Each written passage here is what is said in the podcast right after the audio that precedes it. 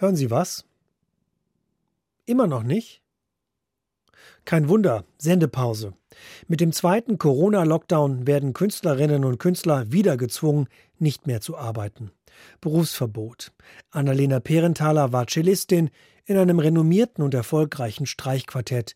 Jetzt, am Dienstag, hätte sie ein Konzert in der alten Oper gehabt. Also ich finde, Maßnahmen ist klar. Wir wollen alle möglichst kein Corona bekommen. Wir wollen uns alle schützen.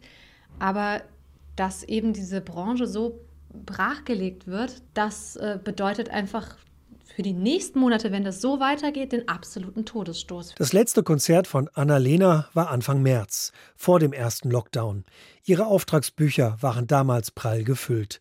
Seitdem hat die Frankfurterin sich mit dem Verkauf von Spargel und mit Nachbarschaftskonzerten über Wasser gehalten. Auch ihren Mann Nikolai Bernstein traf es schwer. Als Geiger der Kammerphilharmonie Frankfurt brachen auch seine Einkünfte weg. Als nun der zweite Lockdown angekündigt wurde, konnte der junge Familienvater seinen Ärger nicht mehr unterdrücken. Und in dem Moment habe ich dann schon durch die Wut erstmal auch gedacht, okay, dann müssen wir vielleicht so radikale Aktionen machen, dass wir ein Bewusstsein dafür schaffen, dass wir Menschen sind, die auch essen müssen, die auch ein Dach über den Kopf brauchen, die auch eine Lebensgrundlage brauchen. Künstlerinnen und Künstler wie Annalena und Nikolai fühlen sich alleingelassen. Wo ist das Bewusstsein für ihre existenzbedrohende Lage? In der Politik und in der Gesellschaft. Ihnen fehlt das Verständnis für die Maßnahmen, Konzertsäle oder Theater zu schließen. Diese hatten schließlich aufwendig und ideenreich Hygienekonzepte entwickelt, sagt auch Carsten Wiegand, Intendant am Staatstheater Darmstadt. Für unsere Künstlerinnen und Künstler ist es emotional schwer zu verstehen, warum sie jetzt nicht weiter für ohnehin wenige Menschen spielen dürfen.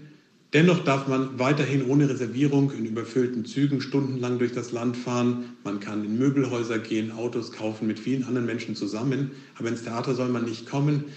Es ist meistens unklug, Sachen gegeneinander aufzurechnen, aber das ist schwer zu verstehen. Schwer zu verstehen, aber Protest regt sich dennoch nicht.